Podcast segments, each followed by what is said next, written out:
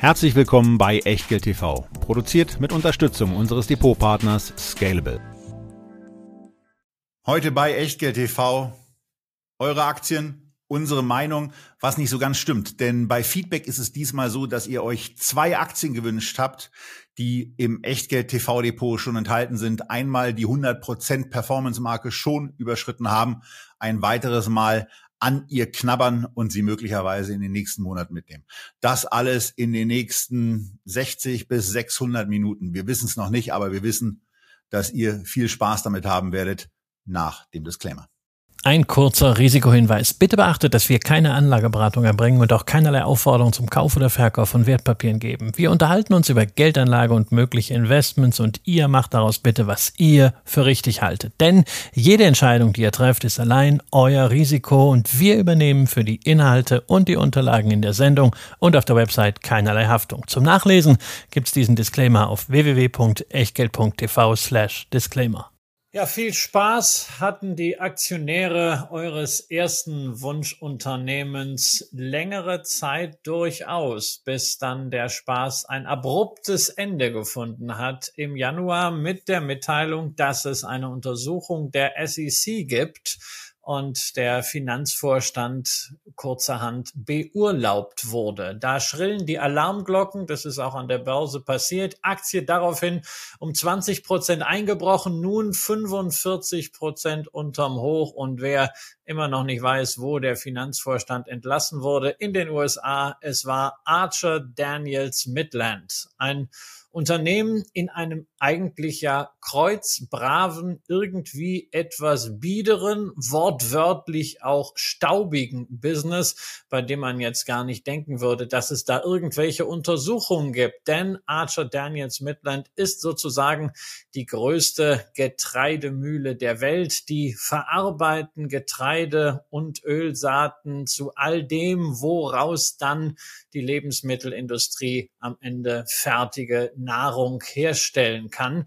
Das ist ein ziemlich bodenständiges, unglamouröses Geschäft, aber Archer Daniels Midland ist um schöne Narrative nicht verlegen. Denn sie sagen nicht, wir sind eine Getreidemühle. Nein, nein, bei denen hört sich das so an, Archer Daniels Midland unlocks the power of nature to enrich the quality of life. Wie schön. Schade nur, dass Alarmglocken da sind und dass das Business auch langfristig ziemlich mühsam ist. Ja, mühsam ist es auf jeden Fall, insbesondere bei dem, was auch an, an klimatischen Veränderungen auch in den USA stattfindet. Aber das, das Hauptthema ist eben, und das sieht man zum einen am Chart, ähm, aber wir sehen es auch so ein bisschen an den Zahlen, dass da äh, ein Unternehmen zunächst mal da ist, ja, wo man sich das so anguckt und dann so denkt, mh, das sieht ja ganz interessant aus, wenn ich auf einer TTM-Ebene eben rangehe und beispielsweise ein Kursgewinnverhältnis von sieben sehe und das auch im historischen Vergleich sehr günstig erscheint. Wenn ich eine Nettomarge sehe, die im Bereich von über vier Prozent in 22 und auch bisher für 23 für das, was an, an Zahlen vorliegt, ähm, ja, angekommen ist, dann ist es etwas, was äh, gegenüber den Margen der Vorjahre eben schon deutlich, deutlich, deutlich besser aussieht. Und äh, im Grunde genommen geht man dann so äh, nach einer zahlentechnischen Erstbetrachtung aus der aus der Geschichte raus und denkt sich so, naja, das sieht aber gut aus. Und dann an irgendeiner Stelle schrillt sie eben wieder. Ähm, die Entlassung von Vikram Luthers, äh, der ja mit ähm, einigen einigen nicht so schönen Begleiterscheinungen eben aus dem Unternehmen heraus transferiert wurde und wo man dann eben auch die Frage stellen muss, wie ernst ist das, was ich da eigentlich alles sehe in einer in einer Aufsummierung schon ähm, eigentlich zu nehmen, wenn in einem Teilbereich eben äh, ja Praktiken angewandt werden, die ums Ernährungsgeschäft kreisen, äh, wo offenbar die SEC auf Sachen gestoßen ist oder wo man Dinge äh, gesehen hat, die der SEC nicht so gefallen hat. Und äh, deswegen wurde auch angekündigt, dass sich die Veröffentlichung der Finanzergebnis fürs vierte Quartal zum einen verzögern, aber unter all dem und äh, über all dem kreist jetzt natürlich auch der Geier des Zweifels, äh, was die Quartale davor anbelangt. Und äh, vor dem Hintergrund ist es eben schon so, dass, äh, dass das, was ähm, ADM im Moment erwartet, nämlich einen bereinigten Gewinn von 6,90 Dollar für 23, ähm, ja, mit einem, mit einem sehr, sehr dicken Fragezeichen zu sehen, zu versehen ist weil wir eben nicht wissen, wer das jetzt eigentlich macht und wie unterschiedlich Motivationslagen da auch sind. Also eine solche Abberufung eines Finanzvorstandes ist ja im Grunde genommen auch eine Gelegenheit, mal mit bestimmten Sachen aufzuräumen. Also wenn man schlechte Nachrichten in irgendeiner Form irgendwo reinpacken will, dann ist im Grunde genommen jetzt der Moment, das zu tun. Man kann es äh, auf eine nicht mehr im Unternehmen tätige Person in irgendeiner Form projizieren und äh, kann dann Dinge sagen. Äh, Aktuell ist es, also ich weiß nicht, also, aber ich gehe eigentlich davon aus, Christian, dass es bei dir sehr, sehr ähnlich ist. Aktuell ist es für mich eben einfach deswegen so, dass es nicht einschätzbar ist, wie man dieses Unternehmen betrachten soll. Normalerweise, klar, bei einem siebener KGV sage ich, spannend, klingt kaufenswert, insbesondere wenn auf der, äh, wenn auf der Umsatzseite, naja, vielleicht jetzt ähm, äh, zumindest noch einiges an, an Rückschlagspotenzial auf sich verändernden Preisen da ist, aber dass das wo das Unternehmen zumindest bewiesen hat, dass es von diesen Preisen auch profitieren kann.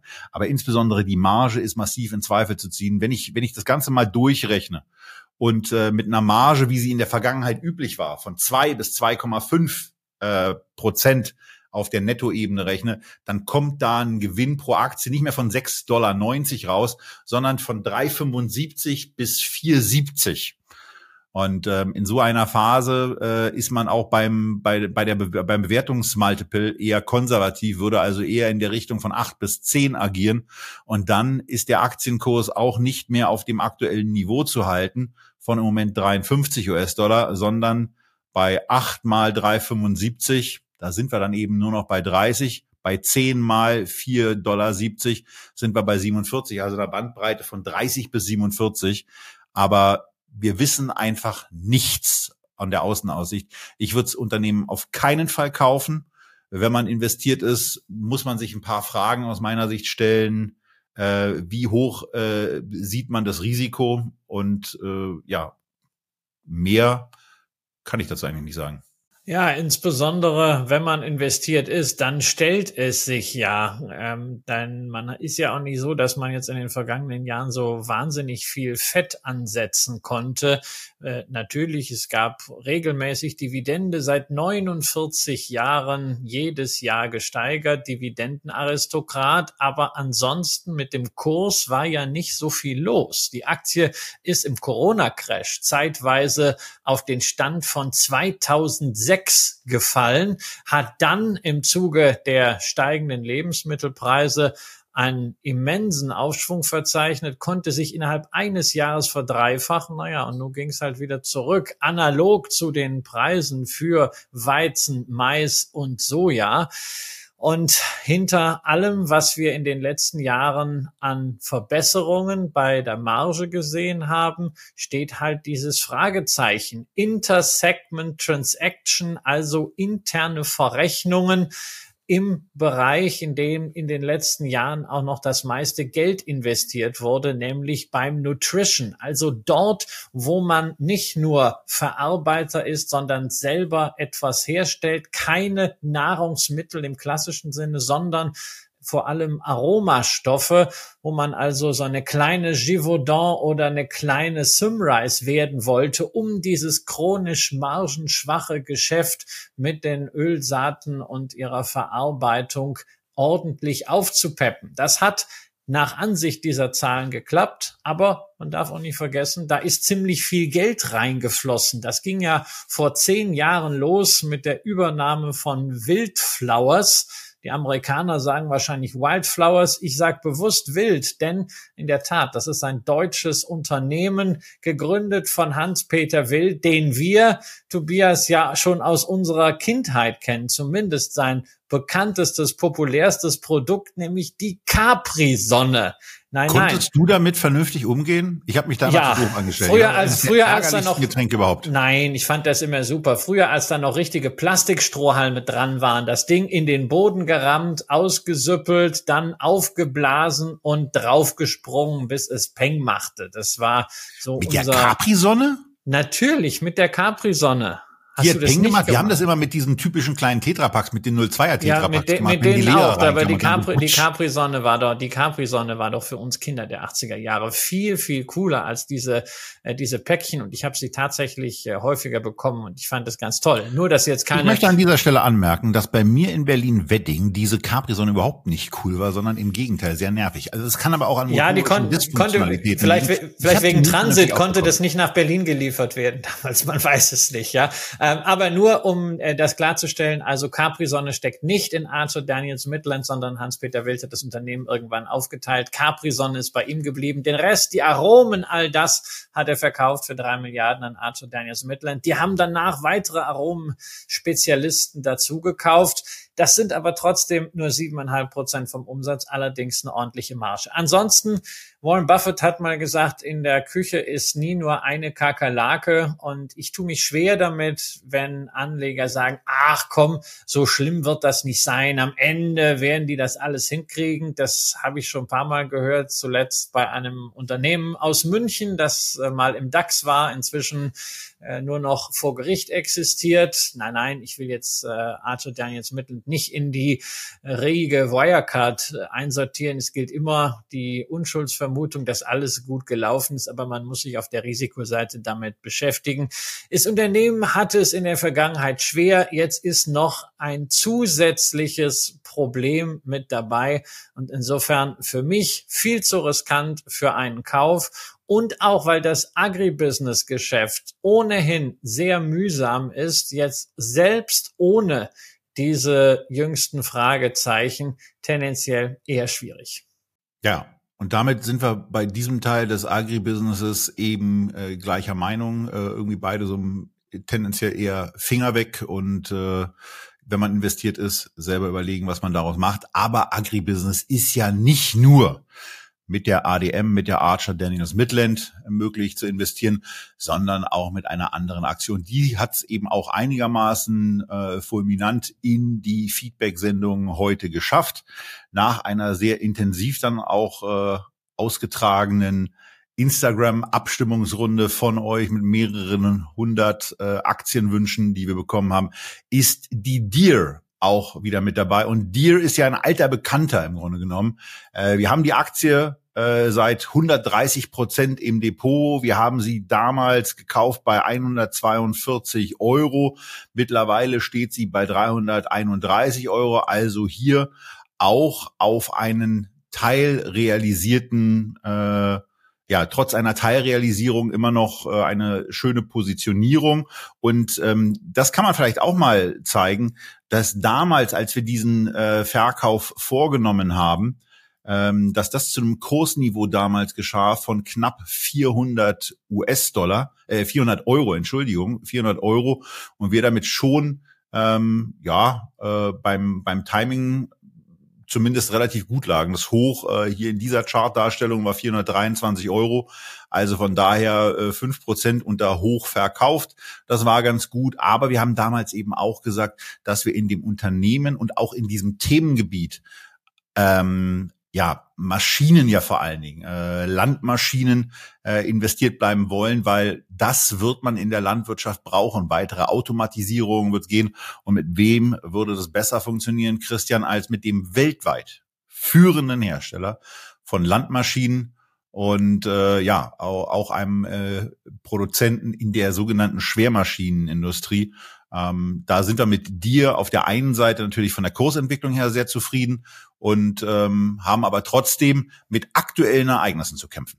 Ja, also Landmaschinen hört sich jetzt immer ja ein bisschen sehr unglamourös an. Ja, wir nennen ihre Segmente dann ja auch ein bisschen anders. Sehr schön finde ich das Stichwort Precision Agriculture, was schon anzeigt und man kann sich davon auf der Website sehr sehr gut überzeugen, dass es Hochtechnologie und nicht umsonst ist eine Deer immer mal wieder auch in Robotikfonds und Automatisierungs-ETFs enthalten. Auch Cathy Wood hat die Aktie mehrfach schon gekauft.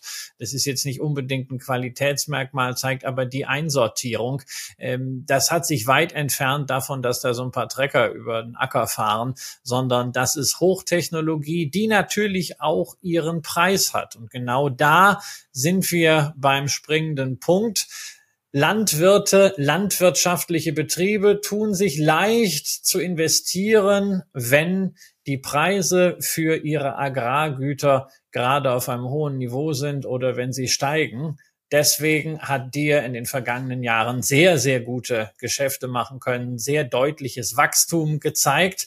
Aber die Preise sind halt wieder zurückgegangen. Weizen und Mais gegenüber dem Hoch halbiert auf fünf Jahre jetzt flat. Soja ein Drittel unterm Hoch auf dem Niveau von Anfang 21. Da bleibt jetzt momentan wenig Fantasie, um allzu viel teure Geräte zu bestellen über das hinaus, was man sowieso braucht. Und das sieht man auch an den Zahlen von dir. Ja, die waren auch im letzten Quartal wieder stark. Die Gewinnerwartungen der Wall Street sind sogar übertroffen worden, was aber nicht zuletzt daran liegt, dass die Wall Street schon länger ein bisschen skeptisch ist bei diesen Unternehmen, bei dir genauso wie bei ACO oder bei CNH.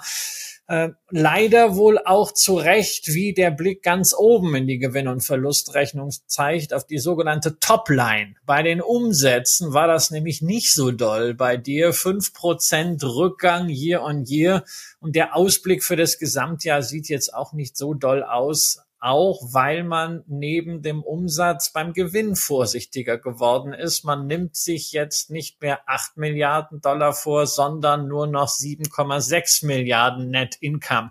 Das klingt natürlich ein bisschen nach Luxusproblem, wären immerhin noch 27 Dollar je Aktie, wo man dann bei einem KGV von 13 wäre für einen margenstarken Marktführer. Aber Vorsicht, nicht. Wenn wir wirklich hier ein zyklisches Hoch gesehen haben in der Agrarindustrie, dann kann das jetzt auch noch ein ganzes Stück tiefer gehen. Im letzten Agrarzyklus hat dir 2016 ähm, etwa die Hälfte des zyklischen Hochs beim Gewinn eingebüßt. Und da wären wir dann irgendwie in einer Region von 17 bis 18 Dollar perspektivisch. Und plötzlich sieht das KGV dann nicht mehr so gut aus. Insofern für mich tolles Unternehmen, bei dem ich sehr gerne langfristig weiter dabei bleibe. Aber jetzt zu sagen, ach, die Kurse sind ja ein bisschen runtergekommen, da könnte ich ja mal aufstocken, sehe ich keinen Anlass zu, da könnte noch mehr Ungemach drohen. Ja, und wir sind ja vor allen Dingen nicht am Ende angekommen. Also ich meine, das ging ja eigentlich schon letztes Jahr los, als mit der Bekanntgabe äh, der der Zahlen äh, für das für das äh, ja etwas, also fürs, fürs äh, dritte Quartal müsste es dann gewesen sein, in, in deren Rechnung ähm, eben gemeldet wurde, dass in der Tat der, der Nettogewinn für 24 jetzt auf einmal äh, nur noch bei 7,75 bis 8,25 Milliarden US-Dollar erwartet wird. Ähm, das klingt natürlich alles super, aber vorher sind Analystenerwartungen, die ja auch von Implikationen aus dem Unternehmen mitgeleitet werden, bei 9,3 Milliarden gewesen. Und jetzt hat Christian die andere Zahl auch schon genannt, die dann bei der jüngsten Veröffentlichung der Quartalszahlen bekannt gegeben wurden. Und dann waren es eben keine 7,75 mindestens mehr, sondern es wurde auch nochmal runter, runtergepackt bei 7,6. Und das ist dann eben, eben schon etwas, wo man sagt nach dem Motto, wenn ein Unternehmen dann äh, fortgesetzt Forecasts nach unten anpasst, dann ist nicht unbedingt die Zeit äh, dafür da, jetzt dann einfach irgendwelchen Bewertungen, die dann eben insbesondere vergangenheitsbasiert sind, hinterher zu laufen. Denn äh, auf Basis eines ähm, eines im Oktober 2023 zu Ende gegangenen Jahres 23 ähm, ist es ja alles ganz schön, aber auf Basis dessen, was jetzt für 24 erwartet wird, da sind es eben diese 27, 28 äh, US-Dollar, da ist es eben eine andere Geschichte. Und man muss ja auch mal dazu sagen, das ist ja noch nicht ausgemacht, dass das dann auch wirklich so stattfindet. Ne? Dann, also da kann eben auch noch eine ganze Menge passieren. Und vor dem Hintergrund äh, ist es für für Leute, die investiert sind, etwas, wo man sagt, na ja, sowas gehört im Zweifelsfall mal dazu und man ähm, ist ja auch an dem Unternehmen beteiligt, man, weil man langfristig überzeugt ist. Und an der Überzeugung ändert sich zumindest bei mir in der Tat auch nichts. Aber äh, wenn man jetzt guckt nach dem Motto, was ist ein optimales Einstiegsniveau, da ist es jetzt nicht so schlimm wie bei der zuvor besprochenen ADM-Aktie. Aber äh, so richtig, wo die Reise auch ähm, vom, vom Thema der, der Umsätze und dann auch dessen, was übrig bleibt, äh, hingeht, das wissen wir eben nicht. Und vor dem Hintergrund ähm, ist es so, dass äh, wir auch im Echtgelddepot da keine Veränderungen jetzt vornehmen. Also jetzt hier auch nicht sagen nach dem Motto, wir nutzen diesen Moment auch nochmal, um Dinge abzubauen. Bin ja irgendwie der Meinung, wenn man sich hier diesen Chart auch anguckt, dann hat man bei den 300 eigentlich so ein ganz nettes Niveau, äh, wo es sich dann nochmal lohnen würde, dann vielleicht auch hinzugucken und äh, vielleicht auch die Gelegenheit zu nutzen, dort eine Kauforder zu platzieren. Aber, ja, Christian hat die 27, 28 Dollar ja auch schon genannt, das ist dann eben immer noch ein 11er KGV äh, und dieses Unternehmen war in der Vergangenheit eben auch schon das ein oder andere Mal spürbar günstiger zu haben. Also von daher ähm, für uns, Christian, ein Halten und beim Neukauf sehen wir es ähnlich. Ja, nichtsdestotrotz, es ist wirklich ein hervorragendes Unternehmen. Es gibt zwei Stellschrauben, wo man Agribusiness verbessern kann. Das eine ist der ganze Bereich Saatgut- und Pflanzenschutz. Das andere ist der Bereich Agrartechnologie. Und genau da sortiere ich dir ein. Sie sind da auch gemessen am Wettbewerb sicher weit voraus, nicht nur von den Innovationen. Da kann ich ja nur so mit offenem Mund dann äh, stehen, aber auch bei der Marge, also eine Operating Margin von 22 Prozent. Das ist doppelt so hoch wie bei Akko und nach wie vor wollen wir auch nicht vergessen, der wird gegenüber dem Wettbewerb mit einem gewissen Premium gehandelt. Das ist auch zu Recht, das ist der Marktführeraufschlag, aber der ganze Sektor, der kann und dürfte wohl nochmal fundamental ein bisschen weiter absacken.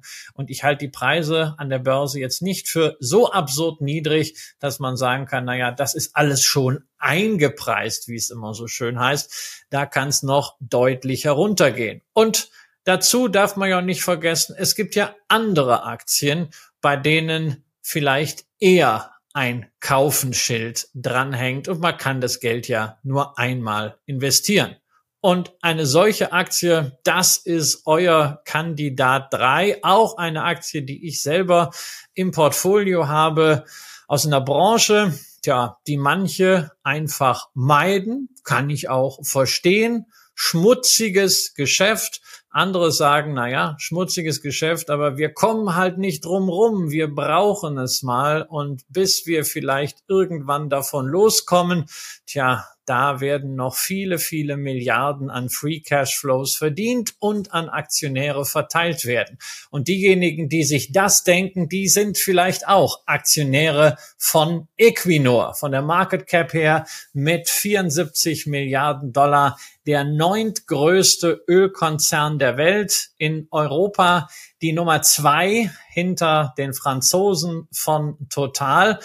Ein Unternehmen, das etwas hat, was ich normalerweise gar nicht mag, nämlich einen sehr hohen Staatsbesitz. Norwegen hält 67 Prozent. Aber nachdem die Norweger in den vergangenen kann schon sagen, Jahrzehnten bewiesen haben, dass sie in der Lage sind, Wirtschaft und Unternehmen nachhaltig nicht nur ökologisch, sondern auch finanziell zu entwickeln und diese Entwicklung zu begleiten. Stürzt mich hier nicht, sondern ich finde es eher positiv, weil man das Unternehmen in Ruhe arbeiten lassen kann und es nicht so wie andere mit komplettem Streubesitz getrieben ist von dem, was der Kapitalmarkt gerade will. Ja, und dass, ähm, dass der Staat ja oder die, die Regierung Norwegens ähm, und damit als Vertreter des Staates eine, eine ganz gute Rolle spielt, sieht man ja im Grunde auch daran, dass es, dass es Norwegen äh, mit seinem Staatsfonds da auch ganz gut geht. Also da geht man auch in den, in den wechselnden Regierungen verantwortungsvoll mit dem, was dieses Unternehmen so alles hat, um. Oder? Und da, da geht's eben, also in 22 waren das so, waren das so zwei Millionen Barrel ähm, Öläquivalent, so wird es gerne ausgedrückt, jeden Tag. Und ähm, zum, zum Jahresende verfügte man damals über die schier unvorstellbare Zahl von 5,2 Milliarden Barrel ähm, an solchen Öläquivalenten. Also das ist früher mal so äh, für jeden äh, für jeden Menschen auf der Welt ein Fässchen gewesen. Heute ist es ein bisschen weniger. Ähm, aber äh, ja, ich weiß auch nicht, ob euch, ich habe das mal umrecht, umgerechnet, ähm, in äh, 331.000 ist jetzt nicht so lecker, mit Öl gefüllte olympische Schwimmbecken, ähm, die das, die das im Grunde genommen ausmachen würde. Aber auch die Zahl 330.000 Schwimmbecken äh, ist ja ist ja nur sehr sehr schwer vorstellbar. Also äh, das reicht auf jeden Fall den Norwegern noch eine ganze Menge. Und äh, spannend hier ist natürlich in der Tat das ganze Thema der der aktuellen Bewertung. Wenn man wenn man sich wenn man sich in dieser dieser Übersicht dann mal dann einmal ein wenig verliert, dann äh, kann man hier eben äh, wieder äh, zum, zum zweiten Mal in der heutigen Ausgabe ein KGV von sieben sehen. Aber äh, man, man kann dabei vor allen Dingen auch entdecken, dass das äh, sehr, sehr stark schwankt. Äh, also die, die steht, das stetige, das stetige, was, ähm, was zumindest vorher bei einer ADM bei der Entwicklung äh, zu verzeichnen war, das geht hier schon mal ein bisschen stärker hoch und dann auch wieder runter. Ähm, man hat eine Dividendensituation, wo Equinor einiges umgestellt hat, Christian. Denn äh, früher war es ja ganz einfach, da gab es einmal im Jahr eine, jetzt gibt's irgendwie eigentlich vier und eigentlich vier mal zwei Dividenden, weil das Ganze spielt sich ja auch etwas anders ab, als es bei einer normalen AG so der Fall ist. Aber hier will man offensichtlich mit der sogenannten Basisdividende äh, so etwas schaffen, äh, wie die Sicherheit, äh, irgendwann Dividendenaristokrat zu werden? Naja, bis dahin ist noch lange, lange hin, aber klar, Dividend, Dividende ist ein wichtiges Stichwort. Der Staat will natürlich auch sein Schärflein abhaben. Das ist ja auch äh, durchaus fair. Und wir sehen ja auch bei anderen Ölkonzernen dieses Thema Shareholder Yield, einerseits Dividenden, andererseits Aktienrückkäufe ist ganz stark im Fokus. Bei Equinor hat man sich in der Tat jetzt entschieden, auf der einen Seite eine Basisdividende zu zahlen im Quartal, die sukzessive angehoben werden soll. Wir waren da letztes Jahr bei 30 Cent, sind jetzt bei 35 Cent und die Perspektive für die nächsten Jahre ist, da sollen doch mal zwei Cent pro Jahr mindestens draufkommen. Dazu, wenn denn der Ölpreis und die Situation an den Rohstoffmärkten dementsprechend auch der, der Gewinne bei Equinor zulässt. Sonderdividenden, da haben wir letztes Jahr 60 Cent gesehen. Das sind jetzt nur noch 35 Prozent und wie eben schon mal erwähnt, Aktienrückkäufe dieses Jahr 6 Milliarden Dollar. Also das Füllhorn, das ist schon voll. Da geht was, auch wenn die Zahlen natürlich die Aktionäre ein bisschen verschreckt haben. Ja, die wurden ja schon gemeldet für 2023. Umsatz minus 28 Prozent, Net Income minus 40 Prozent. Da zuckt man zusammen. Aber wir wollen nicht vergessen, dass das Jahr 2022 als Vergleichsjahr natürlich extraordinär war aufgrund der Energiepreisanstiege im Zuge des Überfalls der Russen auf die Ukraine. Wenn wir vergleichen mit 2021, also diesen Basiseffekt mal rausnehmen, stellen wir immer noch fest, Umsatzwachstum 19 Prozent über zwei Jahre, Gewinnwachstum 38 Prozent, dritthöchster Free Cashflow der Unternehmensgeschichte. Also der Basiseffekt verhagelt das ziemlich. Man hatte vielleicht auf ein bisschen mehr gehofft, aber was für mich viel entscheidender ist, ob es jetzt ein Prozentchen mehr oder ein Prozentchen weniger ist, dass wir auch bei Equinor das sehen, was wir schon mal bei ExxonMobil hervorgehoben haben, nämlich dass Ölkonzerne rund um den Globus sich in den letzten zehn Jahren deutlich effizienter aufgestellt haben, dass sie inzwischen in der Lage sind, bei niedrigeren Ölpreisen und gleichbleibenden Fördermengen mehr zu verdienen. Operative Marge bei Equinor 33 Prozent. Die war vor zehn Jahren eher so im Bereich von 20. Das ist genau dieser Effizienzfortschritt. Und dazu kommt, über Equinor kann man nicht reden, ohne das Thema erneuerbare Energien zu diskutieren. Nicht weil die da schon so wahnsinnig viel Umsatz oder Cashflow mitmachen. Nee, nee, das hat der CEO gerade noch mal gesagt. Erst ab 2030 wird der Bereich erneuerbarer Energien Material and Rapidly Growing Cashflows abwerfen. Aber jetzt wird kräftig investiert. Man hat dieses Jahr das Ziel, die Kapazitäten zu verdoppeln im Bereich der CO2-neutralen Energieversorgung plus Gas-to-Power-Aktivitäten. Bis 2030 insgesamt will man um 50 Prozent pro Jahr zulegen bei der Kapazität. Da ist klar, der Free Cashflow, der ja anfällt, und das ist gut, der ist auch schon gut verplant.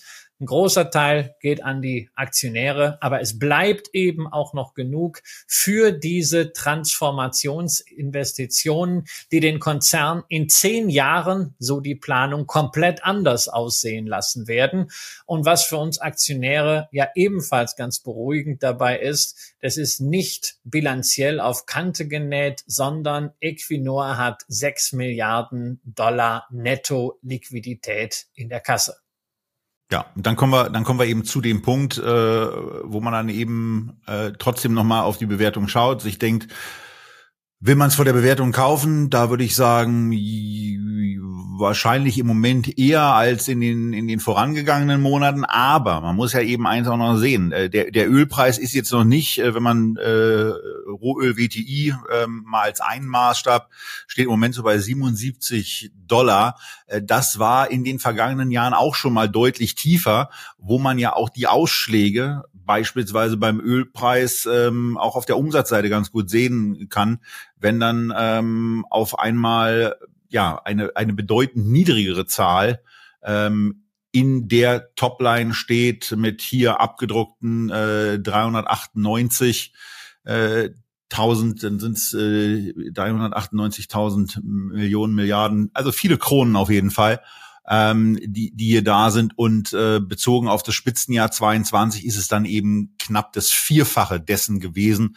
was an Umsatz reinkam. Und da sind wir im Moment nicht. Und vor dem Hintergrund ist es dann wahrscheinlich auch zu sehen, ähm, dass sich da zumindest für mich der Einstieg äh, jetzt nicht so direkt, sondern Christian wackelt. Ich bin, schon. ja, für die Podcast, ich, für die Podcast-Zuhörer muss man ja sagen, Christian wackelt und dann gebe ich mal lieber ja. an die Friedrichstraße kurz rüber. Naja, also weißt du, mit dieser KGV-Argumentation, da habe ich ja immer die Probleme, weil der Ölpreis wirklich dieses Prognoseelement ist. Daran hängt alles. Und willst du ernsthaft in diesen Zeiten einen äh, Ölpreis prognostizieren? Du hast eben kein stabiles Business. Lass geopolitisch noch ein bisschen was äh, anbrennen, dann kann es auch passieren. Äh, Gott möge es verhüten, weil die können auch so Geld verdienen. Aber es kann auch passieren, dass der Ölpreis dann relativ zügig über 100 Dollar ist. Und dann haben wir hier natürlich auch ein Hedge. Aber das ist alles irgendwie in den Wind gesprochen und geraten. Ich finde, man kann KGV aus nur im Vergleich sehen äh, zwischen unterschiedlichen Unternehmen, weil ja hier in etwa bei den Analysten dieselben Basisszenarien zugrunde gelegt werden. Und da sieht man schon, dass eine Equinor inzwischen deutlich günstiger ist als eine ExxonMobil als größter Ölkonzern der westlichen Welt mit 400 Milliarden Market Cap ja sozusagen die Benchmark. ExxonMobil KGV von 11, oh, Marktführeraufschlag, alles klar. Aber bei Equinor sind wir mit einer super Bilanz und äh, spannenden Aussichten bei 7,2. Insofern, das zeigt schon, die Aktie ist niedriger bewertet als der Sektor momentan. Und man muss sich als Anleger eigentlich zwei Fragen stellen. Die erste Frage ist, will man explizit in Öl investieren? Für beides gibt es gute Gründe. Wenn man sagt ja, insbesondere wenn man sagt, Viele wollen das nicht, deswegen ist günstig bewertet, aber die Free Cashflows kommen trotzdem. Dann ist die Frage, will man in einen reinen Ölproduzenten gehen, der, na sagen wir mal bildlich gesprochen, den letzten Tropfen Öl aus dem Boden presst und ansonsten vielleicht ein bisschen CO2-Storage-Kapazitäten aufbaut, also wirklich in der Kernkompetenz bleibt, dann ist man bei ExxonMobil oder möchte man ein Unternehmen, das eine sehr, sehr schlüssige Strategie für diese Transition und den Aufbau CO2-freier Energiesparten hat, dann ist man bei einer Equinor immer eingedenk des Umstands, dass wir es hier mit einem norwegischen Unternehmen zu tun haben, das in US-Dollar bilanziert, ne, macht natürlich bei dem Markt, Ölmarkt äh, läuft in US-Dollar, äh, ja durchaus Sinn, aber heißt auch die Preise, die wir an der Börse in Oslo sehen, die sind ganz toll für uns als Euro-Investoren, aber dann eben nicht mehr ganz, sondern wir bewegen uns hier eben in einer Währung, die zumindest die letzten zehn Jahre sehr schwach war. Seit 2012 hat die Krone um ein Drittel abgewertet. Damit sind aus den 200 Prozent Gesamtertrag bei einer Equinor nur in Anführungszeichen 115 geworden. Ist für den Sektor immer noch gut, aber ist natürlich ein Thema, was man im Hinterkopf haben sollte. Genauso wie das Thema Quellensteuererstattung.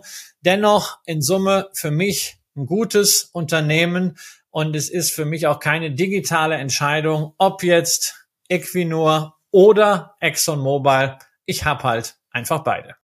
Und den Vorteil, den könnt ihr nun auch nutzen. Also in dem Moment, wo euch beispielsweise für ein Energieinvestment mehr als 500 Euro zur Verfügung stellen, könnt ihr es äh, bei Scalable sehr, sehr einfach auf zwei Titel verteilen, ähm, zahlt dann im Rahmen der Prime Membership äh, dafür dafür nichts und äh, vor dem Hintergrund geht es eben auch äh, für alle anderen ganz einfach, das zu machen. Auch natürlich, wenn es unter 250 sind, dann kostet es eben diesen berühmten fast Euro ähm, mit dazu. Ich selber würde die Equinor im Moment nicht kaufen, nicht auf Grundlage ökologischer Geschichten, sondern äh, ich sage da im Grunde genommen, ähm, in, in dem Markt, wenn ich in ihn reingehen würde, dann äh, würde ich ganz gerne solche Bewertungstiefs mitnehmen. Äh, bei, bei einem Ölpreis auf dem Niveau kann ich mir nicht vorstellen, dass die schon erreicht sind. Da muss, müsste Öl nochmal deutlich nachgeben. Weiß ich aber auch nicht, ob das passiert. Muss ja auch nicht investiert sein. Ähm, und bei dem Thema, bei dem Thema geht es ja um Umwelt. Ähm, und da muss man sich einfach eins klar machen. Uh, unabhängig davon, dass wir alle versuchen können, unseren eigenen Ölverbrauch zu reduzieren auf der weltweiten Ebene, wird es die nächsten 10, 20 Jahre nicht ohne Öl gehen. Das wird nicht funktionieren. Ähm, und äh, gleiches gilt ja auch für Kohle, wenn wir, wenn wir bei, wenn wir bei ökologisch vielleicht eine, nicht so ganz idealen Unternehmen sind. Äh, und es gibt Kohleunternehmen, äh, die dann eben nochmal bedeutend äh, niedriger von irgendwelchen Bewertungen äh, notieren und in der Lage sind, in sehr, sehr kurzen Zeiträumen äh, ihren eigenen Unternehmenswert wieder einzuspielen. Das wäre dann wahrscheinlich eher etwas, äh, wo ich mich dann finden würde. Oder eine Equinor, stürzt eben nochmal ab. Aber das ist immer alles eine Frage beim Thema Sicherheit und ähm, Sicherheit ist dann eben auch etwas, äh, was ja auch ein angenehmeres ist und was uns zu der nächsten Aktie bringt, die auch ähm, es in diese Sendung geschafft hat und auch schon seit längerem im Übrigen im Echtgeld TV Depot liegt. Und diese Aktie hat den schönen Namen Münchner Rückversicherung. Äh, hier nur dadurch abgekürzt äh, und Münchner Rückversicherung, das wäre natürlich auch alles noch länger zu machen, wenn man jetzt Lust hätte und so viel Zeit, aber so viel Zeit haben wir ja nicht. Wir sind bei der Münchner Rück, wir sind bei einem Aktienkurs angekommen von 413 Euro in etwa. Oder sogar, wenn wir ganz direkt reinschauen, am 21.02. um 13.57 Uhr, wo wir bei der Aufzeichnung bei der Münchner Rück angekommen sind, eben bei 414,60 Euro. Und das zeigen wir euch deswegen, weil diese Aktie ja auch seit einer DAX-Sendung im Jahr 22 im Depot liegt. Damals hatten wir fünf Titel zu einem Preis von ja, damals gab es die noch ein bisschen günstiger, zu 200 knapp 25 Euro gekauft, hatten fünf Titel hingelegt und liegen mit dieser Position im Moment eben 84 oder knapp 85, 85 Prozent, klingt viel schöner als 84,45 Prozent vorne. Und ähm, da haben sich, haben sich eben in den letzten, äh, in den letzten Monaten im Grunde genommen äh, Dinge entwickelt, die äh, die jahrelang bei der Aktie eine, eine Rolle gespielt haben, äh, nämlich ganz, ganz lange Zeit sehr, sehr günstige Multiples in, in verschiedenen Bereichen. Und insbesondere, wenn man dann auch mal die, den, den leichten Rückblick gemacht hat, hat man wirklich schnell gesehen, dass es oft möglich war, eine Münchner Rück zu KGVs von um oder eben auch unter zehn zu erwerben. Ähm, zum damaligen Zeitpunkt, als wir diese 225 bezahlt haben, war das eben auch wieder so eine Phase, wo die Aktie sehr, sehr günstig war. Sie ging dann damals schon mit um die 300 Euro aus dem Kalenderjahr 22 raus und ist jetzt eben auch nochmal nach einem deutlichen Anstieg in den letzten Monaten auf über 400 gestiegen.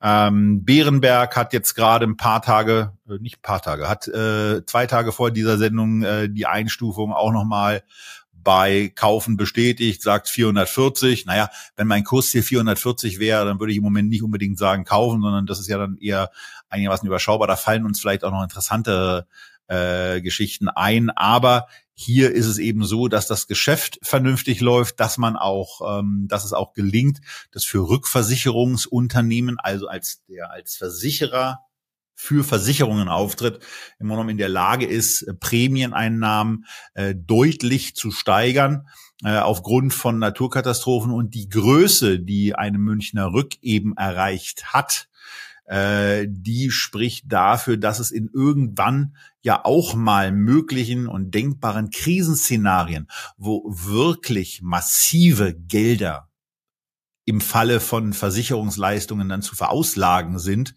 äh, dann eben solche krisenhaften Zustände dann eben auch überstehen kann.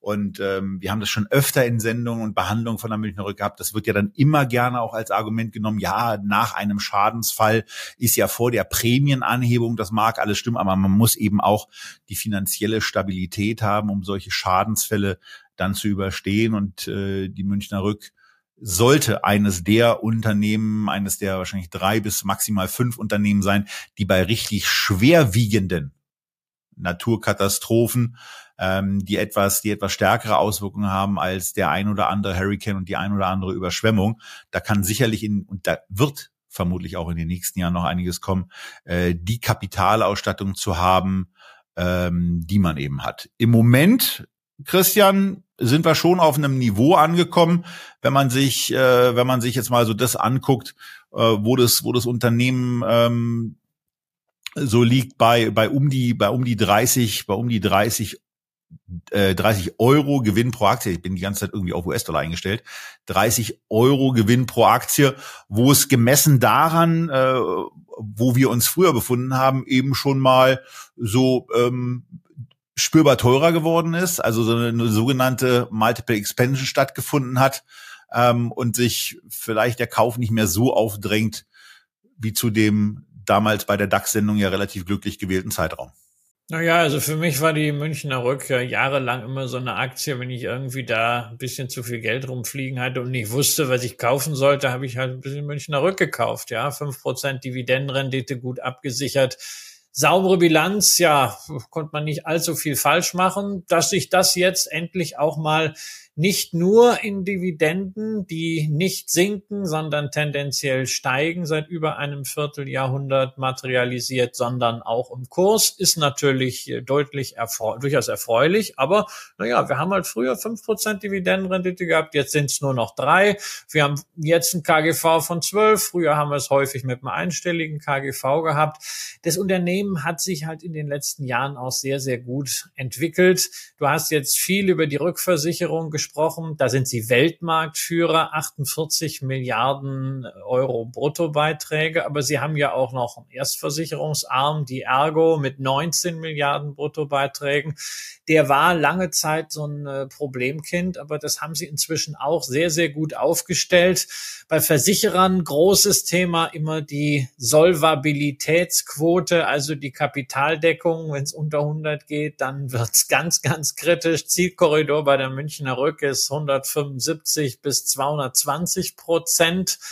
Sie sind ähm, beim letzten Abschluss per 30.09. bei 260 gewesen. Die Zahlen für 2023, die kommen erst nach Ausstrahlung äh, dieser Sendung. Aber Sie haben ja vorher schon die Prognose angehoben im letzten Jahr und da dürfte es keine negativen Überraschungen geben. Insofern viereinhalb Milliarden Euro Net Income, die dürften da sein. Ja, irgendwo wird die Luft da natürlich jetzt allmählich ein bisschen dünn. Aber es muss ja auch nicht in dem steilen Kurstempo weitergehen wie in den letzten Jahren. Es reicht ja, wenn das Unternehmen weiterhin ordentliches, sauberes Geschäft macht. Alles, was man von Wettbewerbern lesen kann, namentlich von Swiss Re und Hannover Rück, lässt darauf schließen, dass Prämienanstiege und Prämienvolumina äh, weiterhin erfreulich sind für die Branche, dass man auch das durchsetzen kann, was man möchte. Und insofern bin ich hier weiterhin äußerst zufriedener Aktionär und freue mich dann auf den Mai, wenn es wieder Dividende gibt. Nur auch mal eine Zahl noch mal im Rückblick zur Dividende. Wir gucken ja in unseren Charts immer seit 2008. Damals stand die Aktie so um 120 Euro und wer damals gekauft hat, hat seitdem 128 Euro an Dividende bekommen, hat also zumindest brutto sein Investment refinanziert und auch damit ist die Münchner Rück wieder ein Beispiel für die langfristigen Qualitäten von Dividenden. Naja, und wer es ganz spektakulär gemacht hat, wenn wir schon zurückblicken, Christian, man sieht's in der in der Auflistung, die ja auch äh, nicht nur bis 2008, sondern äh, damit auch äh, das Jahr 2011 enthält. Da war der der Aktienkurs am Jahresende 2011 tatsächlich bei 95 Euro und mit den 95 Euro und den 128 Euro an Dividenden, die du eben genannt hast, ist es sogar so, dass man auch nach einem Steuerabzug ähm, äh, das Ganze komplett finanziert bekommen hätte, hätte Fahrradkette. Äh, wer damals investiert hat, herzlichen Glückwunsch. Und wer seitdem vor allen Dingen dabei geblieben ist, noch mehr herzlichen Glückwunsch. Denn das ist es ja dann, was richtig Spaß macht. Ja, es macht Spaß und ich sehe jetzt auch hier nicht den Grund äh, zu verkaufen. Ja, man kann immer sagen, ne, also vielleicht fällt die dann auf die äh, Bewertung mal wieder zurück und man könnte ja irgendwann sagen, na ja, also ein KGV 10 äh, reicht kurzfristig auch wollen nicht vergessen, dass die Münchner Rück in den letzten Monaten auch vom Kapitalmarktumfeld sehr profitiert hat. Das kann sich auch mal wieder äh, umdrehen. Aber ich muss ehrlich sagen, naja, warum soll ich jetzt dann äh, verkaufen? Erstmal Christian Lindner glücklich machen, indem ich Steuern bezahle und dann vor allem hinterher versuchen, wieder richtig den Einstieg zu schaffen äh, bei einem Niveau, das ja zumindest so niedrig sein muss, dass ich nach Steuern dann daraus noch einen Vorteil habe. Und wenn es dann so stark fällt, fällt, dann ist ja dann noch wieder diese psychologische Barriere, dass man sagt, hm, also äh, soll ich jetzt wirklich oder äh, warte ich noch ein bisschen? Deswegen sage ich nein. Das Unternehmen ist fundamental voll auf Kurs. Ich bleib dabei. Ich finde ja eigentlich, der Christian Lindner könnte ruhig mal was zu lachen haben.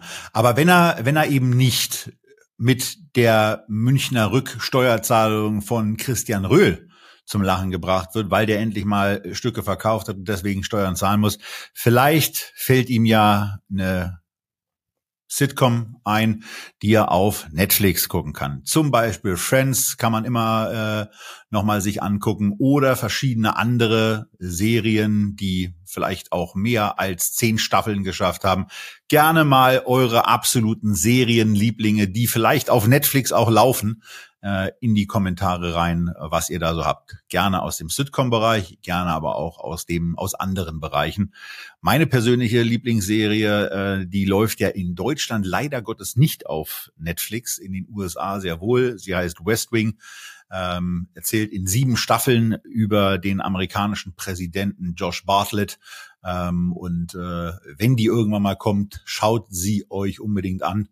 Äh, auf der europäischen Ebene ist sie nur vergleichbar mit Borgen. Aber wir wollen nicht. Man, so würde, sich, man würde sich wünschen, dass Martin Sheen äh, vielleicht doch zur Präsidentschaftswahl antritt. Und, äh, er ist jünger und er ist auch äh, intellektuell greifbarer als die beiden, äh, dürfte er auch sein. Ja, als, die, als diese Freakshow. Äh, ansonsten, ich kann bei Netflix ja nicht so viel sagen. Äh, die einzige Serie, die ich wirklich als Netflix-Serie jetzt auch im Kopf habe, die ich gesehen habe, war Haus des Geldes, was ich am Anfang exzeptionell fand und dann House of Cards äh, in der äh, Fortsetzung. Ach, House of Cards war auch Netflix, ja. Siehst du, ich habe das, ich, ich bin ja nicht so fernsehaffin, aber Haus des Geldes fand ich grandios, den Anfang und dann ja, diese Sequels und so, da wird's dann schon mühsam. Kaugummi. Und dann haben wir jetzt eine Folge von Berlin geschaut, äh, was ja auch wieder ein Spin-off davon ist. Da und äh, naja, mal gucken. Es ist also in dieser ganzen Entertainment-Welt auch bei den Zahlen von äh, Disney und den Ankündigungen von Bob Iger, ja, Sequel, Prequel, Spin-off und sonst was. Man referenziert ständig auf sich selbst. Witzigerweise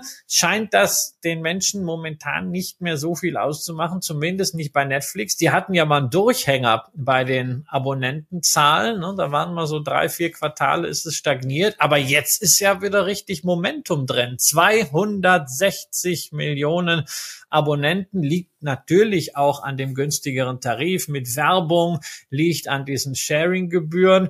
Werbung bringt aber natürlich auch neue Erlöse. Also das sieht für mich als jemand, der sicher in anderen Geschäftsmodellen dieser Sendung tiefer drin ist als bei Netflix, im ersten Moment ganz gut aus. Dann lese ich aber doch tatsächlich, äh, und das ist jetzt die Frage, die eigentlich dann eher der Vielseher beantworten kann, lese ich doch eine Studie im Handelsblatt von der Beratungsgesellschaft Ampere, die sagt, äh, die Drehbuchserien in den USA gehen zurück. Es sind nur noch im letzten Jahr 481 solcher Drehbuchserien abgedreht worden, was ein Rückgang sei von um die 20 Prozent gegenüber dem Vorjahr und bei Netflix sogar ein Minus von 36 Prozent. Ähm, jetzt zeigen Sie ja ganz ordentliche Free Cash Flows. Dünnen Sie allmählich das Programm aus? Riskieren Sie, dass Sie in Zukunft vielleicht auch dann die Nutzerbindung doch wieder verlieren, weil Sie nicht genügend gute Inhalte haben, weil Sie jetzt gerade nicht zuletzt wegen der Einigung da mit den Drehbuchautoren in Hollywood stärker auf die Kosten schauen?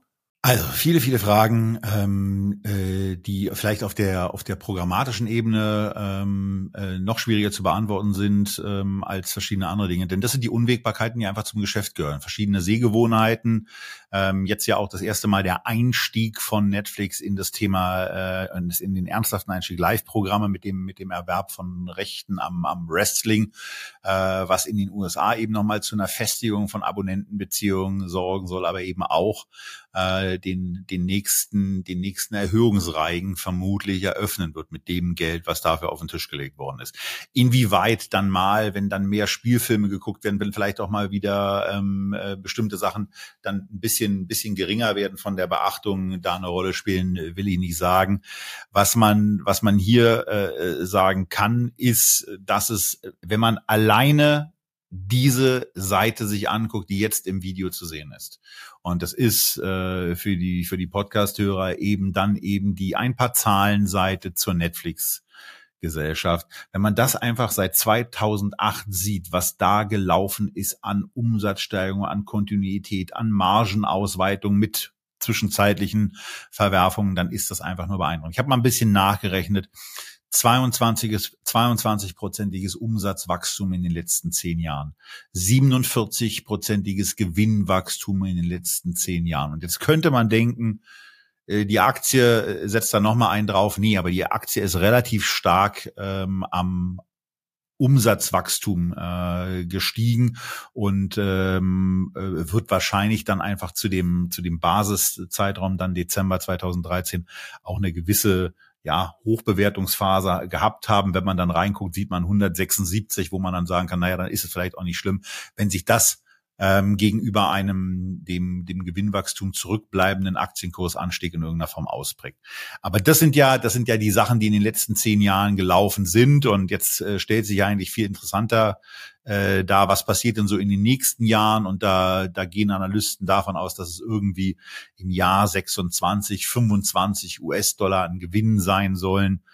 Ja, und bei einem 30er KGV könnte man auf der Ebene zumindest mal 750 US-Dollar in diesem Jahr dann auch rechtfertigen. Das wären aus heutiger Perspektive so um die neun Prozent pro Jahr.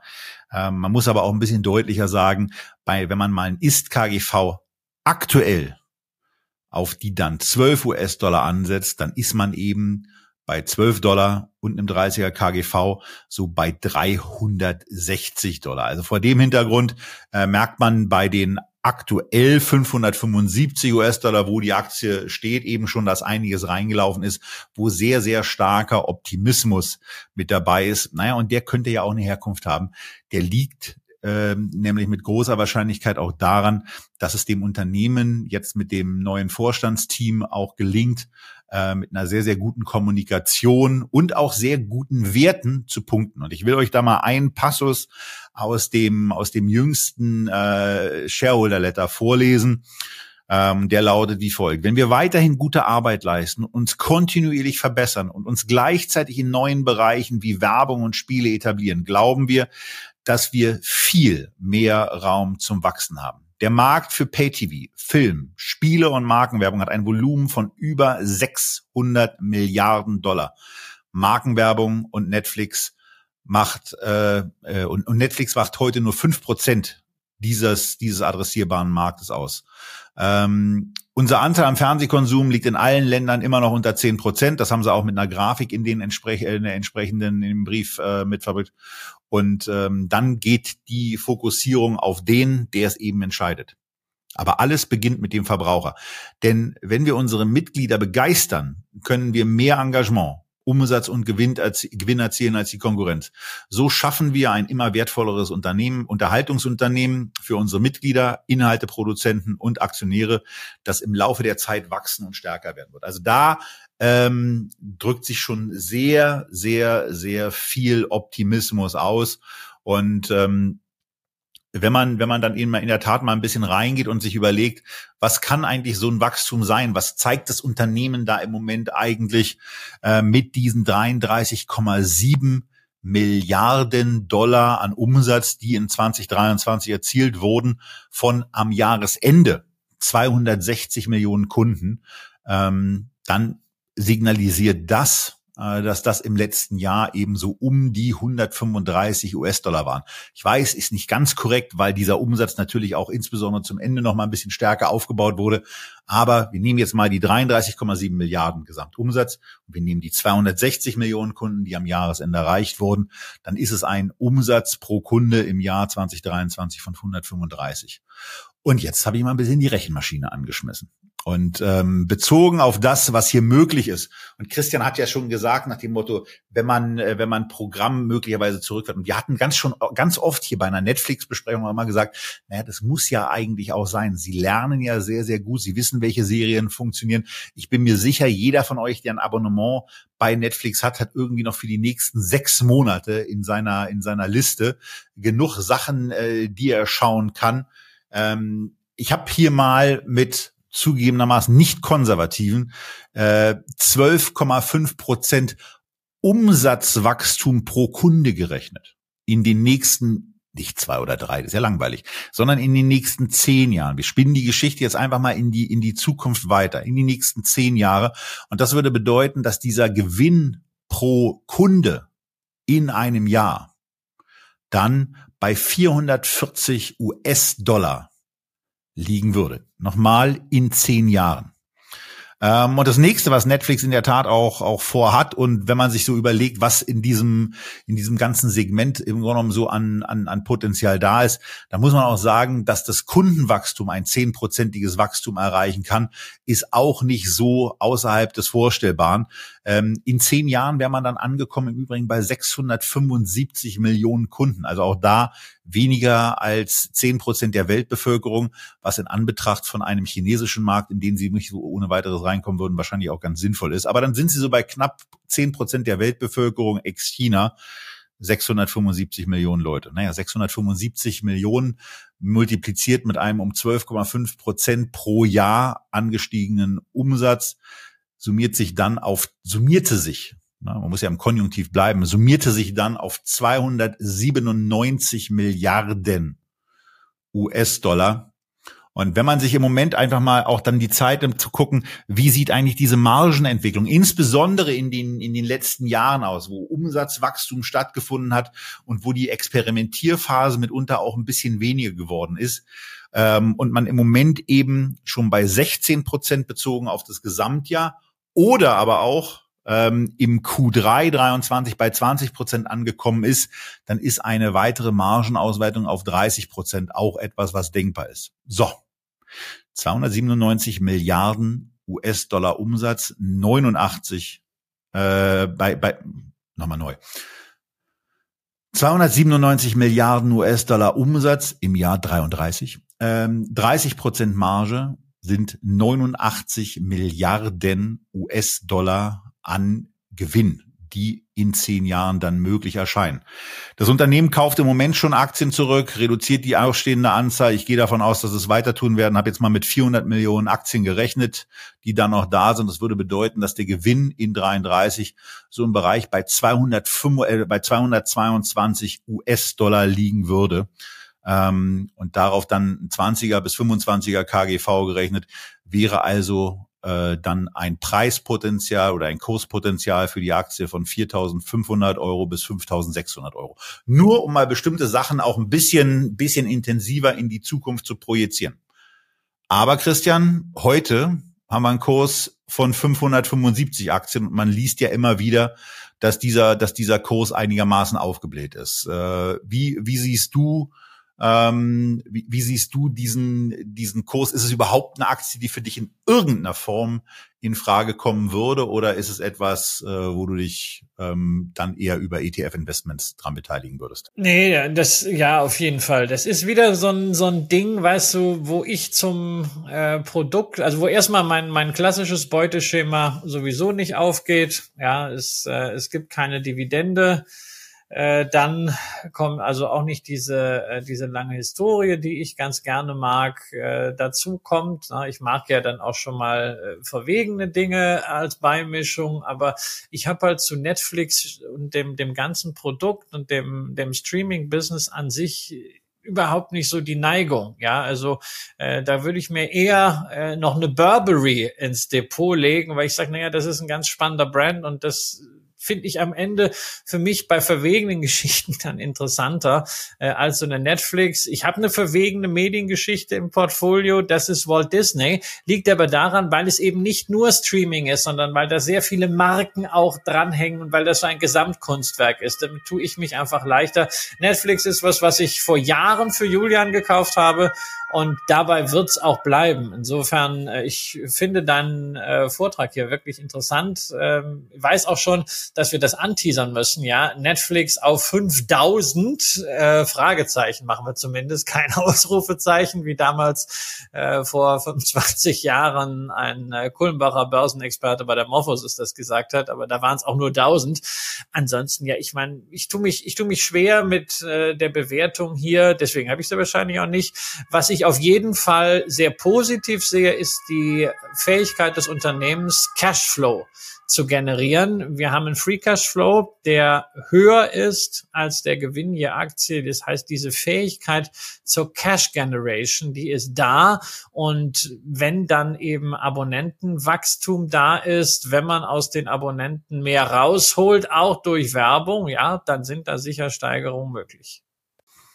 So, und was ich jetzt gemacht habe, ich habe jetzt mal diese 4500 in den Raum gestellt, die 5600, der Rechenweg ist, glaube ich, hoffentlich einigermaßen transparent äh, dargestellt gewesen ähm, und ähm, auch in einer, in einer äh, hoffentlich podcast-tauglichen Geschwindigkeit. Ähm, aber jetzt sind wir trotzdem bei 575 und machen wir uns nichts vor äh, wenn die Aktie in zehn Jahren wirklich bei 4.500 oder 5.600 Euro steht, dann ist vollkommen egal, ob ich heute 575 US-Dollar bezahle ähm, oder ein Tick mehr oder ein Tick weniger. Aber äh, wir wollen ja auch ein bisschen was zeigen. Und ich hatte, ich hatte mir dann eben im, im, im Vorfeld überlegt nach dem Motto, jetzt ist die Aktie eben sehr, sehr stark wieder auch, auch gelaufen in eine bestimmte Bewertungsphase auch rein. Ich habe ja auch mit dem Ist-KGV äh, dann mal argumentiert, wo der Kurs dann eben äh, ohne dann sicherlich auch ohne Berücksichtigung des, des mittelfristigen Potenzialwachstums eher so bei 360 liegen müsste. Äh, ich habe dann so gesagt, naja, so bei 500, bei 500 Dollar bei 500 Dollar wäre so ein Preis, äh, wo ich dann einfach auch ganz gerne mal kaufen würde, um die Aktie dann vielleicht auch einfach mal zu, zu haben, sie dann hier auch regelmäßig zu besprechen. Und äh, wir haben euch ja schon des Öfteren dieses Thema des Discount-Zertifikat ähm, hier vorgestellt. Wir haben das über eine LVMH-Investment oder wir haben die LVMH-Aktie in der ersten Positionierung über ein Discount-Zertifikat genau erworben. Und ähm, wie Jean Pütz sagen würde, ich habe da mal was vorbereitet, äh, ist es hier eben auch genauso. Es gibt da in der Tat ähm, also ganz viele Discount-Zertifikate auf die Netflix. Ähm, äh, HSBC ist ein Emittent, der äh, nicht nur relativ stark ausgezeichnet ist für sein Produktangebot und auch für Discount-Zertifikate, sondern ist vor allen Dingen einer, der bei der Verbriefung amerikanischer Aktien die Auslieferung mit ermöglicht. Das heißt, wenn wir in die Situation kommen, dass die Partizipationsgrenze, die für Discount-Zertifikate ja etwas total Wichtiges ist, unterschritten wird, dann bekomme ich nicht Geld zurück, wie bei ganz vielen anderen, sondern ich bekomme die Aktien in mein Depot gebucht. Das wäre damals bei der LVMH im Übrigen genauso gewesen. Da haben wir uns dann kurzfristig vorher dazu entschieden, einen, einen Tausch, Verkauf Discount-Zertifikat, Kauf der Aktie vorzunehmen. Hier machen wir es diesmal so, dass wir ein Discount-Zertifikat mit einem sogenannten Einlösungstermin, 27.09., das ist der Tag, wo wir unser Geld zurückbekommen, ähm, kaufen und parallel dazu wird am 20.09.2024 geschaut, notiert die Aktie von Netflix über der Marke von 550 US-Dollar. Ich weiß, ich hatte 500 gesagt, aber der Punkt ist ja der, dass wenn ich sage, ich kaufe ein Discount-Zertifikat, dann bin ich eben eins zu eins an der Aktienkursentwicklung beteiligt. Ich bekomme am Ende der Laufzeit immer eins zu eins den Gegenwert der Aktie zurück. Maximal bis zur Höhe des Caps. Der Cap ist hier bei 550 angebracht und weil dieser Cap eben bei 550 US-Dollar steht, bekomme ich einen Rabatt, weil ich ja Chancen nach oben mit der Aktie weggebe und deswegen bekomme ich dieses Discount-Zertifikat im Moment für hier, während wir die Sendung aufzeichnen, 456, vielleicht auch so 460, 460 Euro. 460 Euro umgerechnet in US-Dollar sind dann eben knapp 500, so dass ich hier sage, wenn ich hier jetzt also von diesem Discount-Zertifikat einfach hingehe, angebe, ich möchte davon jetzt zwei kaufen, mir die in mein Depot packe, dann habe ich in dem Moment zwei über das Discount-Zertifikat verbriefte Aktien von Netflix gekauft. Wenn sie, wenn die Aktie auf oder unter 550 fällt, dann bekomme ich das dann bekomme ich die Aktie eingebucht. Wenn das passiert, dann habe ich eben meinen heutigen Preis, diese 456 Euro, umgerechnet wahrscheinlich so 490 US-Dollar dafür bezahlt. Wenn die Aktie also auf 520 US-Dollar fällt, bin ich damit sogar noch im Plus. Ähm, und wenn die Aktie nun frecherweise auf 600, 650, 700 steigt, dann ist mein Limit eben nicht ausgegangen. Und dann bekomme ich am Ende der Laufzeit die 550 US-Dollar Gegenwert erstattet. Umgerechnet zum heutigen Dollarkurs sind es 509 Euro. Und das würde bedeuten, dass ich aus 456 Euro Investment 500, 509 Euro ähm, Verkaufserlös mache, also 50 Euro Gewinn über 10 Prozent. 10 Prozent in sechs Monaten ist auch nicht so uninteressant.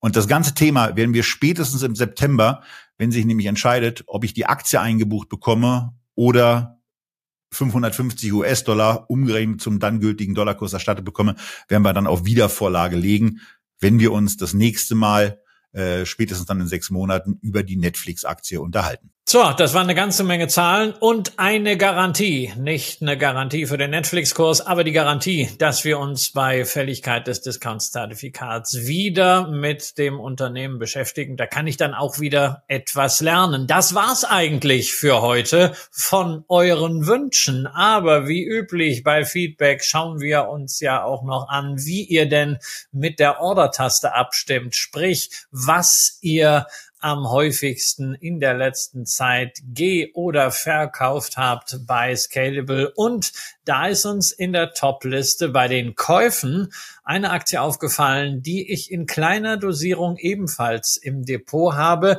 Ein Bestandteil eines Oligopols, nämlich Air Products und Chemicals, eine der drei großen Industriegasfirmen, wobei man muss sagen, von den drei großen sind es die kleinsten. Der Markt für Industriegase wird von zwei Unternehmen sehr maßgeblich beherrscht. Linde hat etwa 33 Prozent Weltmarktanteil, Air Liquide aus Frankreich etwa 28 Prozent. Und dann ist schon ein gehöriger Abstand zu Air Products and Chemicals. Mit 11 Prozent ist übrigens ungefähr auch die Gewichtung bei mir im Depot bei diesen drei Werten. Und da muss ich sagen, zum Glück, denn lange Zeit war mir eine Air Products and Chemicals schlichtweg zu teuer, weshalb ich da nie nachgekauft habe, wie bei einer Linde und bei einer Air Liquide. Und jetzt stehen doch hinter dieser Aktie eine ganze Menge Fragezeichen.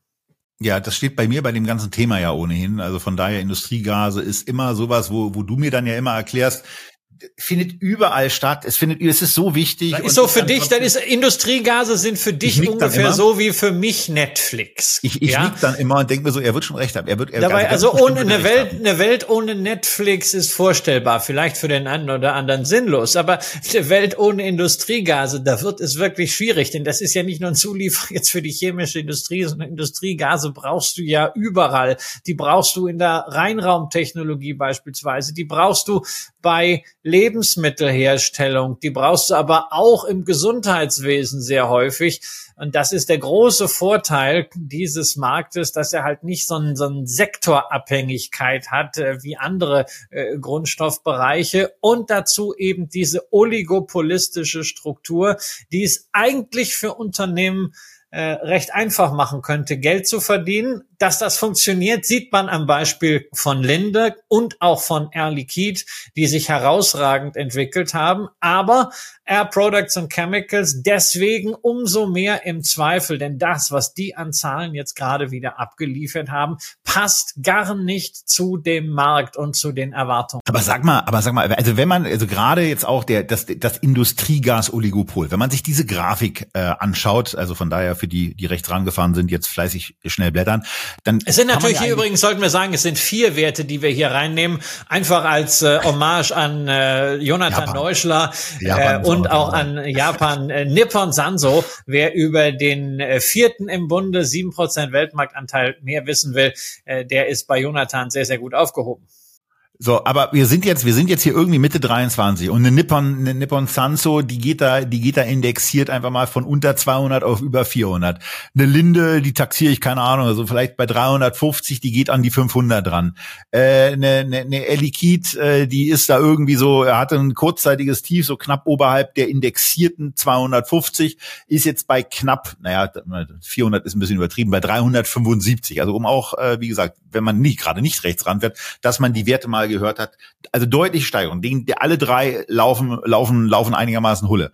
Und ähm, Air Products and Chemical hatte, hatte einen Indexwert erreicht, war ja im Grunde von der Wertentwicklung total vergleichbar mit einer, mit, mit einer Linde. Zu dem war mal voraus seit 2008 gerechnet, war ja, genau. mal vor einer Linde, ja, und bewertungstechnisch sowieso. Und, und standen bei einem Indexwert von über 350 und sind dann auf unter 250 abge glitten. Ähm, und also von, von daher, das ist ja, das ist ja schon, das ist ja schon eine ganze Menge. Was ist da denn in dem Unternehmen, äh, was ja auch eine tolle Historie hat? Also äh, gegründet 1940, äh, an die Börse gegangen 1961, 40 Jahre lang Dividende angehoben, weltweit größter Anbieter von Wasserstoff und Helium. Und gerade bei Wasserstoff sage ich ja dann auch sofort, okay, da verstehe ich dann sofort, dass das ja zumindest ein Markt ist, in dem viel Fantasie ist. Wieso ist es diesem Unternehmen nicht gelungen, ähm, diesen Fantasieballon ein wenig äh, mit äh, leichtem Gas zu füllen, damit der Ballon steigt. Am besten mit Helium, ja. Und zum Helium haben sie extra ausgeführt, dass der Markt momentan äh, schwierig sei. Ist aber dann so ein, äh, so ein Teilthema du kannst ja eine hohe Bewertung haben und äh, die wird ja auch nicht korrigiert, solange du ordentlich lieferst. Und das mit dem Liefern ist eben genau das Problem. Die Zahlen waren schon deutlich unter den Erwartungen. Der Umsatz äh, im letzten Quartal gegenüber dem vergleichbaren Vorjahresquartal sechs Prozent zurückgegangen und damit bestätigen die. Aber margentechnisch schon sehr stark. Ja, ne? aber aber Marge ist ja alles fein, aber was nutzt dir denn, wenn du margentechnisch so stark bist, wenn du oben auf der sogenannten Topline, sprich beim Umsatz nicht weiter wächst, ja? Und da sehen wir halt, während die Konkurrenten wachsen, Umsatz ist zurückgegangen und zwar nicht nur im letzten Quartal, sondern auch 2023 hatten sie schon kein Umsatzwachstum. Da ist ja ganz schön, wenn der Gewinn um sechs Prozent gestiegen ist, aber auch das war unter den Erwartungen und gleichzeitig nach vorne haben sie auch mal die Guidance runtergenommen für dieses Jahr von 12,96 auf 12,20 bis 12,50 hier Aktie. Das zeigt schon, mh, hm, irgendwie geht's denen da nicht so gut, wie man eigentlich angesichts der Nachrichten der Konkurrenz hoffen würde. Und ein Thema, was mir da wirklich Sorge macht, ist Preismacht. Denn gucken wir beispielsweise auf das Europasegment. Ähm, da haben sie neun Prozent Volumenwachstum hingekriegt. Yay! Das heißt, ne, also das Zeug an die Kunden zu kriegen, funktioniert. Dann haben sie fünf Prozent Rückenwind von der Währungsseite gehabt. Hey, tolle Sache. Trotzdem in Europa acht Prozent Umsatzrückgang, weil sie A, negative Preiseffekte haben und B, weil die Weitergabe von Energiekosten nicht funktioniert hat. Will heißen, die Preismacht, die man eigentlich beim Mitglied eines solchen Oligopols sehen will, die ist momentan nicht da, beziehungsweise die erodiert. Und gerade bei der Weitergabe von Energiekosten haben wir global bei Air Products and Chemicals ein Problem. Dazu nüllen sie ziemlich äh, an der wirtschaftlichen Entwicklung in Asien rum. Dort spüren sie auch Gegenwind. Dass ein Free Cashflow negativ ist, das kann natürlich passieren, wenn man viel investiert, was sie tun. Aber wenn man dann gleichzeitig zu diesen Investitionen auch noch steigende Dividenden zahlen will, zahlen muss, um diesen Aristokratenstatus zu behalten, sei es nur anämisch 1,1 Prozent die letzte Erhöhung, na ja, dann wird es irgendwann eng. Also ich mache jetzt nicht das 3M-Fass auf oder sowas, da sind wir weit von entfernt, gerade weil die Marge äh, ja noch stimmt und weil es immer mal sein kann, dass man beim Unternehmen auch so Wackler sind. Aber das Unternehmen gehört ganz klar auf die Watchlist für die nächsten ein, zwei Quartale zu gucken, kriegen die dieses Thema Preismacht wieder auf Kurs oder verfestigt sich der Eindruck, dass da etwas erodiert. Und wenn man darauf keine Lust hat, so lange zu warten, vielleicht schon sowieso lange genug investiert ist und sagt, ach naja, hm, ich brauche vielleicht nicht drei Industriegaswerte oder sogar vier. Man kann auch mal einen raustun. Naja, das wäre für mich ein Kandidat. Insofern die günstige Bewertung auf dem Papier KGV jetzt nur noch von 18, während eine Linde da mit einer 28 und eine Liquid mit einer 24 steht. Äh, die ist für mich hier kein Kaufargument, weil ich sehe hier einfach das Risiko, dass wir in ein strukturelles Defizit äh, reinlaufen, was die Preismacht angeht. Okay. Ich will der Vollständigkeit halber noch sagen, dass die Analysten äh, hier nach einem schwierigeren äh, Topline-Wachstum, äh, was Christian angesprochen hat, zumindest für 24, 25 und 26 wieder Steigerungen sehen. Im Übrigen auch beim Gewinn pro Aktie, der soll bis auf bis 26 auf immerhin äh, 15,70 Dollar nach oben gehen. Und vor dem Hintergrund äh, naja, zumindest für die, die sich in dem Markt mal engagieren wollen, vielleicht noch das ein oder andere an, an Pro-Argument, denn ähm, dann ist die Bewertung, glaube ich, zumindest erträglich. Ich kann es ich kann's an der Stelle überhaupt nicht einstellen. Ich kann damit nichts anfangen, würde von daher auch nicht investieren. Äh, ich, ich sehe zwar, also ich sehe A nicht, dass es ein Schnäppchen ist, äh, kann das, kann das, was Christian da ausgeführt hat, aber äh, auch wenn ich zugehört habe, trotzdem nicht beurteilen. Ich habe da keinen wirklichen Zugang zu, von daher ist es für mich simpel und ergreifend kein Investment. Aber dann bleibt zum Schluss die übliche Frage, welche von diesen sechs Aktien, über die wir gesprochen haben, kommt bei dir auf die Kaufliste? Naja, offensichtlich die Netflix, weil die äh, landet ja hoffentlich im September dann beispielsweise äh, im Depot oder ähm, oder wir vereinnahmen mal eben in, in sechs Monaten zehn Prozent Ertrag aus dem Discount-Zertifikat, was ja auch schön wäre. Welches ist es bei dir? Ja, also ich überlege mir das mit der Netflix und diesem Discount-Zertifikat äh, vielleicht spaßeshalber, um auch mal äh, dabei zu sein und das am eigenen Leib dann zu erfahren. Ist lange, lange her, dass ich das letzte Discount-Zertifikat hatte. Diese Einbuchung ist halt so toll. Was nicht, was nicht nur einfach so Deep Discount war und letztendlich damit eine, eine Bankanleihe.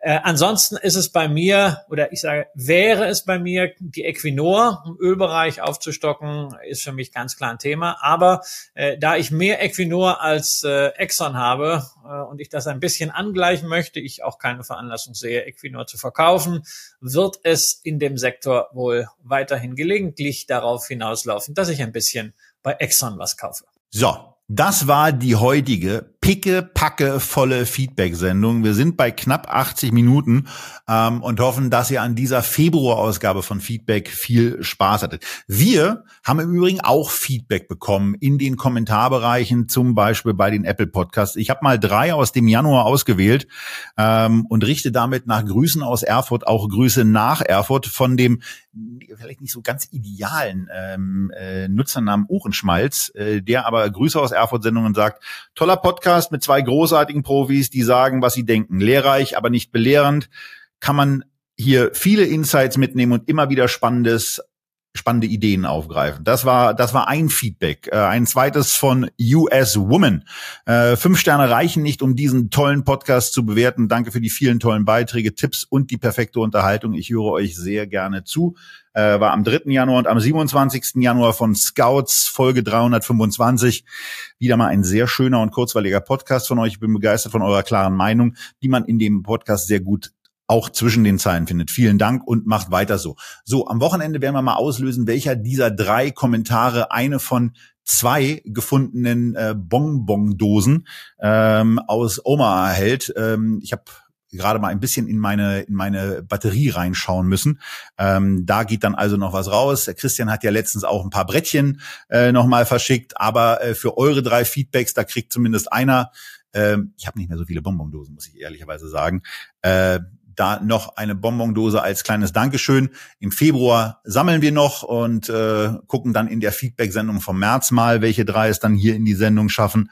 Ähm, euch wünschen wir vor allen Dingen, wenn ihr bis hierhin durchgehalten habt, ähm, dass ihr viel Spaß hattet. Wir freuen uns auf eure Kommentare, eure Anmerkungen zu den besprochenen Unternehmen äh, und freuen uns natürlich auch darüber, wenn ihr irgendwo euer zielgerichtet so gut wie möglich ausfallendes Feedback äh, für, euch, für uns irgendwo hinterlassen würdet ähm, und rufen ansonsten, wie immer, zum Ende einer Sendung die drei wichtigsten Sachen raus, nämlich bleibt gesund, bleibt investiert und seid beim nächsten Mal wieder mit dabei bei Echtgeld TV aus Berlin. Tschüss.